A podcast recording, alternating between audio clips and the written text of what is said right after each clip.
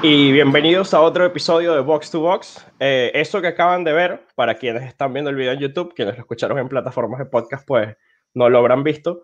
Eh, es el intro de la nueva serie de UEFA TV, Man in the Middle. Eh, es una serie que hoy vamos a hacer una pequeña reseña acá en Box to Box porque creemos que realmente tiene un impacto social y, y bueno, en redimiendo todo lo que es la figura del árbitro. En eso se enfoca Eddie, ¿no? Eh, vamos a arrancar, eh, nada, hablando de, de, de, por qué creemos que es importante la serie. Eh, y, y, bueno, antes que eso, decir que está recomendadísima. Es, es bestial, ¿no, Eddie? ¿Cómo estás? Hola Pablo, ¿cómo estás? Eh, sí, y bueno, hay que acotar que la serie es una serie de cuatro episodios. Uh -huh. ya han salido tres episodios, el próximo episodio sale el lunes y, y se termina, es el, es el, episodio final. Es una serie que a mí en particular, Pablo, me parece uno que, es impresionante que UEFA haya logrado esta docuserie de un tema que creo que es muy alejado a, a, lo que uno está acostumbrado en este tipo de series documentales de deportes. O sea, casi nunca se le da el, el valor a los árbitros que merecen y sin duda creo que me ha cambiado la perspectiva que tengo de los árbitros. Eh, toca temas muy, muy profundos en cuanto a, a, las responsabilidades, a la toma de decisiones de los árbitros, eh, de las críticas que reciben, de lo fuerte mentalmente que tienen que ser y, y sin duda para mí ha sido un, antes y un después de esta serie con mi perspectiva de los árbitros, como, como decía antes. ¿Tú cómo lo ves? No, no, también, también creo que, creo que es importantísimo lo que hace UEFA y lo hace, lo mencionaba en la introducción, un poco como una redención eh, del tema de los árbitros. Eh, destacar que es la primera producción documental, la primera serie documental que hace UEFA en su totalidad. Es, decir, UEFA TV fue quien eh, hizo el 100% de la serie y creo que ahí vemos, de ahí podemos sacar un poco cuál es el enfoque, ¿no? Eh, porque estamos muy acostumbrados a estas otras series de Amazon Prime que hemos visto del City, del Tottenham, y, y, obviamente se enfocan en los jugadores, en los entrenadores, en la parte más mediática del fútbol, en lo que todos más conocemos, pero esta se enfoca en árbitros top, hay que decirlo, son eh, sí. 16 árbitros, me parece, 16, no, sí, 16 árbitros de 11 países distintos, las cámaras lo siguieron durante un periodo de 18 meses, eh, y así es como salió este documental de cuatro partes, que, que, como dijiste también, lo estamos grabando en la tercera semana, digamos. Ha, sale, ha salido todos los lunes. Eh, así que no, así queramos, vamos a intentar no hacerles spoilers, pero, pero del cuarto no les podemos hacer spoilers porque no lo hemos visto, tan fácil como eso. Y quiero agregar que es totalmente gratuita. O sea, si se meten sí. ahora mismo en UEFA.tv, eh, pueden ver los, cuatro, bueno, los tres episodios y el cuarto el lunes. Eh, creo que es una iniciativa muy bonita, Pablo. O sea, en verdad me lo he disfrutado demasiado. Eh, lo que dices, pues, que, que es una imagen. Además, lo que más me impresiona es que UEFA tiene imágenes de, de calidad. O sea, tú ves las sí. tomas de los partidos y son tomas que no, generalmente no ves en, en un partido transmitido en la televisión. Entonces eso te da como mayor profundidad, tienes mayor acercamiento a los árbitros y a los jugadores al mismo tiempo. Eh, no, los, los accesos mucho. que tienen es, es, todo el acceso que, que, te dé la gana. O sea, de hecho, bueno, e, ese es uno de los puntos que a mí más me ha llamado la atención, el, el, sí. las conversaciones sobre el campo, que escuchas todas las grabaciones del bar, eh, que por cierto, el primer episodio eh, es sobre todo enfocado al bar. Eh, todas esas grabaciones que siempre nos han dicho que en UEFA se graban, como se graban en todos los países del mundo, saben que en MLS en un momento, en Major League Soccer, se publicaban en el momento real esas, esas grabaciones. En UEFA no ha ocurrido eso, pero se guardaron y en este documental hay un montón de conversaciones de bar en jugadas puntuales mega decisivas. O sea, todos estos partidos de Champions, vamos a estar, sí. todo, o sea, sí, todos o sea, son, de Champions. Vuelvo a repetir algo que ya dijiste, son eh, árbitros de top mundial, o sea, estamos hablando de árbitros sí. que, que fueron los árbitros de las semifinales, final, cuartos de final de la Champions League, está enfocada eh, sí. la serie en la UEFA Champions League. Y, ¿Hay una parte creo, de me parece, haciendo un paréntesis, que creo que es la única competición que también se sale. Eh, pero verdad. eso, todo, todo, a nivel europeo, pues, para que si alguien pregunta por qué no hay árbitros no europeos. Y creo que el protagonista de la serie, eh, no la quiero spoilear, pero es Clement Turpin, sí. el, el, árbitro francés. Es muy, muy bonita historia. Eh, pero hay eso, muy, historias muy bonitas, la verdad. Hay, hay, es eso, es un, es un cúmulo de relatos eh, o sea, porque entrevistan muchísimos árbitros y no solo de los actuales, sino ex árbitros. Eh, y, y, los relatos realmente valen mucho la pena, los relatos humanos, o sea, está también desde el punto de vista técnico, lo que, lo que tienen que hacer, las preparaciones como árbitros, pero, pero hay relatos humanos muy bonitos. Y, y decías, ¿cómo que se llama? Clement Turpin, el francés, sí. Él sale en el primer episodio y en el tercero sigue saliendo. No, no por spoilear, pero... Creo que, es como que la historia que ellos consiguieron, que es la que más valoraron. Ojo, pero, pero hay otro, hay otro que también sale más, y, y ese sí no lo voy a decir ya para no spoilear, pero, pero lo que decimos es que hay unos que salen un episodio nada más, salen 15 minutos, y luego hay otros que sí van apareciendo a lo largo de... Incluso hay un momento que, que bueno, eso, vamos a repasar ya un poco los temas de los episodios. El primero sobre el bar, la adaptación a la tecnología. El segundo es sobre la psicología de los árbitros y las presiones sociales, que creo que es muy muy interesante. Eh, y el tercero, ya la pandemia y cómo se ajustaron. Y ves que en ese momento todas las entrevistas antes se hacían en sus casas, todo full access, y a partir de la pandemia, puro Zoom y todo el mundo como estamos nosotros, tú y yo.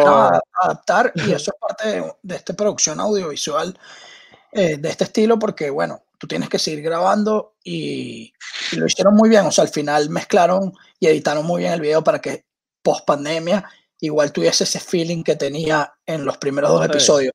Pero hablando más sobre lo que estabas diciendo del bar, que se graban las conversaciones, a mí me parece que eso es una manera de, demostrarle al mundo que el, bar y los árbitros en verdad son transparentes. Total. O sea, de que ahí no hay un, no hay un tema de, de chanchullo, de, ¿sabes? De intercambio de información que no, que no debería de haber a mí eso me encanta, o sea, a mí me cambió la perspectiva del árbitro en el que, del tal punto que ya yo no voy a criticar a los árbitros como los criticaba antes. Es que la gente cree como si se quisieran equivocar. Los que más sufren cuando se equivocan son ellos. Y lo, se, ve, se ve en este Eso se sabía ya, o, yo al menos pensaba ya saberlo, pero en el documental se ve claramente. Eh, como, y cuando se equivocan, ellos son los quienes lo admiten. O sea, también se han equivocado con el VAR y lo reconocen en el documental varios árbitros. Y, o sea, nada, sin pena, podemos mejorar, podemos seguir mejorando como en cualquier profesión. Yo no sé por qué en los árbitros el mínimo error es tan error capital, arden las cuando, ciudades. Cuando hablas de un trabajo de justicia, hay, un, hay una parte donde tienes que buscar como la, perfección. Sí. O sea, que, sea, sea y es muy difícil porque al final nosotros somos seres subjetivos, los árbitros son subjetivos y, y, eh, por ejemplo, una de las cosas que a mí me llamó la atención, un poco de spoiler, es que ellos en algún momento hicieron un, un como un estudio de árbitros viendo partidos con, con, los público, y sin el público. y sin público. Y notaron que en los partidos con público, eh, las decisiones de los árbitros tendían a favorecer al local y en las otras se veía mucho más imparcial. Que va por el tema de las presiones sociales. Decían que cuando el ruido de la grada pesaba, disculpen, eh, eso de, favorecer a, la afición local. O sea, intentaban emparejar. Cuando sentían que estaban pitando mucho para el visitante, siempre metían algunas para el local. Eh, inconscientemente, el inconsciente al final. Que, es un trabajo muy coño madre. Y esto agrega al, al, hecho de que sí es verdad que la localidad pesa y no solo para el otro equipo, porque ahora, o sea, esto te demuestra que también el árbitro se ha afectado por estar en el Bernabéu, en el Camp Nou, eh, en el Wanda Metropolitano, eh, en el, ¿cómo es que se llama el estadio del Dortmund? Se me acaba de ir el nombre, que es una locura. El, el Signal Iduna Park. Signal Iduna Park. Eh, se ven presionados por estadios así y por aficiones así. Sí. Eh, yo quería hacer una comparación con la posición de portero, porque decía que es coño madre la, la el trabajo de árbitro como el de portero, porque puedes tener 20 aciertos. Es más, los árbitros es que tienen aciertos durante todo el partido, tienen cientos de aciertos. Ninguno de esos sale en la portada de, de, periódico, igual que el portero, muchas veces. Tienen uno y uno es capaz de decidir el partido y sale ese en todas las portadas de periódico. Eh, eh, eh, es jodido, o sea cuando lo comparas con el delantero, que es todo lo contrario, y sé que se ha hablado de eso, el delantero el, el, eh, y, el portero, es muy ingrato. son profesiones muy ingratas. Yo siempre he dicho que yo jamás encontraría motivación en ser árbitro. No, no, sé cómo la gente llega a ser árbitro porque a mí no me gusta que me estén puteando 50 mil personas. Eh, y ellos hablan mucho en, de ese tema en el, en el documental, de la presión y la motivación de dónde consiguen la motivación, cómo buscan la motivación y hablan de que a veces sí, no se sienten motivados, que es difícil, que pasan por momentos y crisis existenciales y psicológicas que, que, lo, que lo, los ponen a pensar si realmente esta es su profesión, si esto es lo que aman. al final una cosa que a mí me, también me encanta es que todos hablan de un amor y una pasión por el juego, por el fútbol. Y eso demuestra que ellos en realidad, tanto como uno, el fanático que está en la casa, se está viviendo el partido. O hasta más, te digo. O sea, e, es que es que eh, sí, coincido, para mí fue una constante en los relatos eso, el amor por el juego que tienen todos los árbitros. Ahí, o sea, todos desde chiquitos, chiquitos reportan eso, eh, haber, eh, haber estado jugando fútbol, estar enamorado jugando fútbol, a los 15, 16 años ya empiezan a ser árbitros, empiezan temprano también.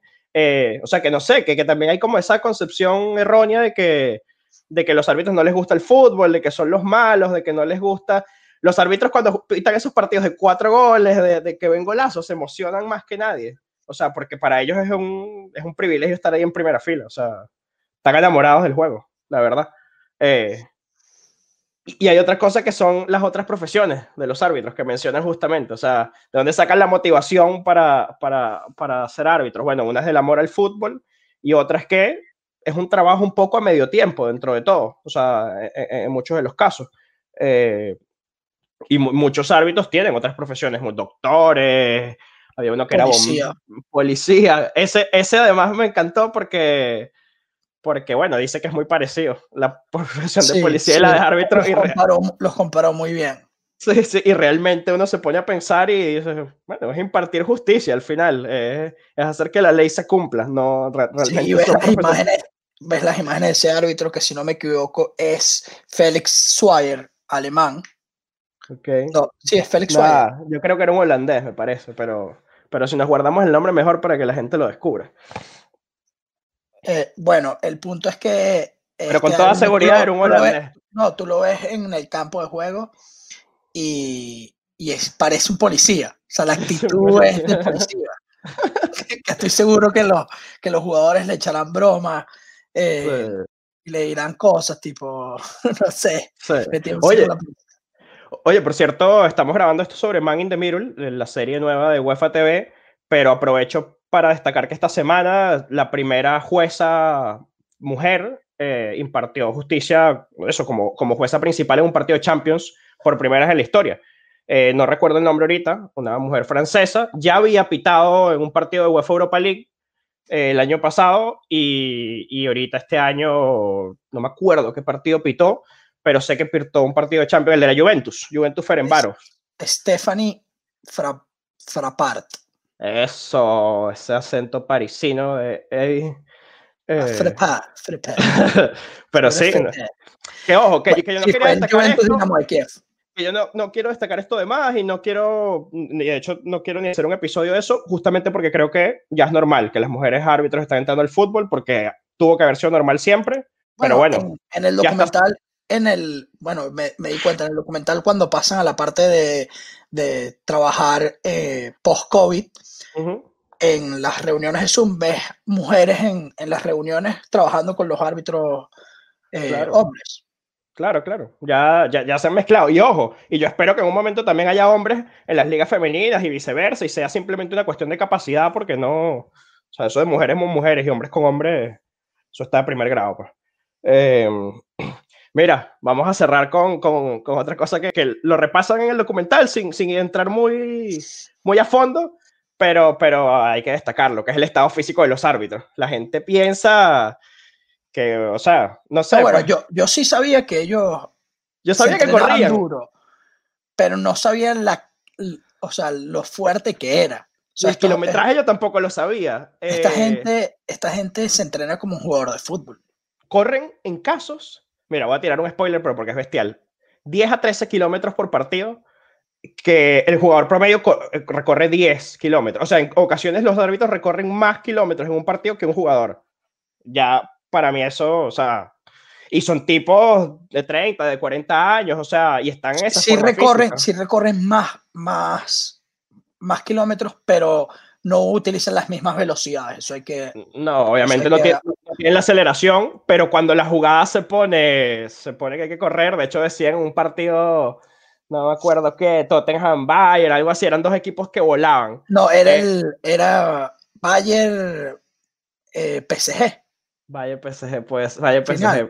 La final. No. no. me parece que fue otro. Sí. El caso es que eran dos equipos que volaban. Era el este, City, creo. Ok. el eh, City estaba seguro, porque era Sterling. Estoy seguro, que era uno, estoy seguro que era uno de Premier y en general en todos los de Premier, o sea, de hecho los árbitros de Premier deben correr más que los de la liga, por ejemplo, eh, ahorita que lo pienso. Pero de verdad, fue fuera de chiste, o sea, porque las transiciones y tienes que estar cerca de la jugada. O sea, no solamente es aguantar el partido completo, es que si no estás cerca de la jugada no ves bien. Eh, nada, son unos monstruos. Tú y yo no podríamos ser árbitros profesionales. Y, no, porque... Yo no aguanto 10 minutos en el campo siguiéndole una jugada quién sabe quién. Yo, pudiese, yo, pudiese entrenar ese árbitro, perdón, de 5 para 5. Tal cual. O sea, el ojo yo creo que lo tenemos, pero, pero el físico, verga. Definitivamente no. Que, que, o sea, que he sorprendido con esta serie, Pablo, de verdad hay que darle demasiado valor a los árbitros, al, al trabajo que hacen, valorarlos. Eh, entender que ellos no son, o sea, ellos no son los malos ni los villanos de este, de este deporte. Ellos simplemente tratan de hacerlo lo más justo y, y, y, tomar las decisiones correctas en los momentos difíciles, porque esa es la verdad. Tienen que tomar decisiones en momentos súper difíciles y en milésimas de segundo a veces. Tal cual. Y, y, son tan importantes como lo son los mismos jugadores. Muchas veces se menciona que el fútbol sin los jugadores no existe. Bueno, sin los árbitros tampoco, porque el fútbol tiene su reglamento. Y si no hay un árbitro, no se puede impartir ese reglamento. Y si ese reglamento no es fútbol, al menos no fútbol moderno. Así que nada, súper recomendado Man the Mirror por UEFA TV, ya lo saben, gratuito. Les vamos a dejar igual el link en la descripción eh, del video. Y nada, nos vemos en el próximo episodio de Box to Box. Chao.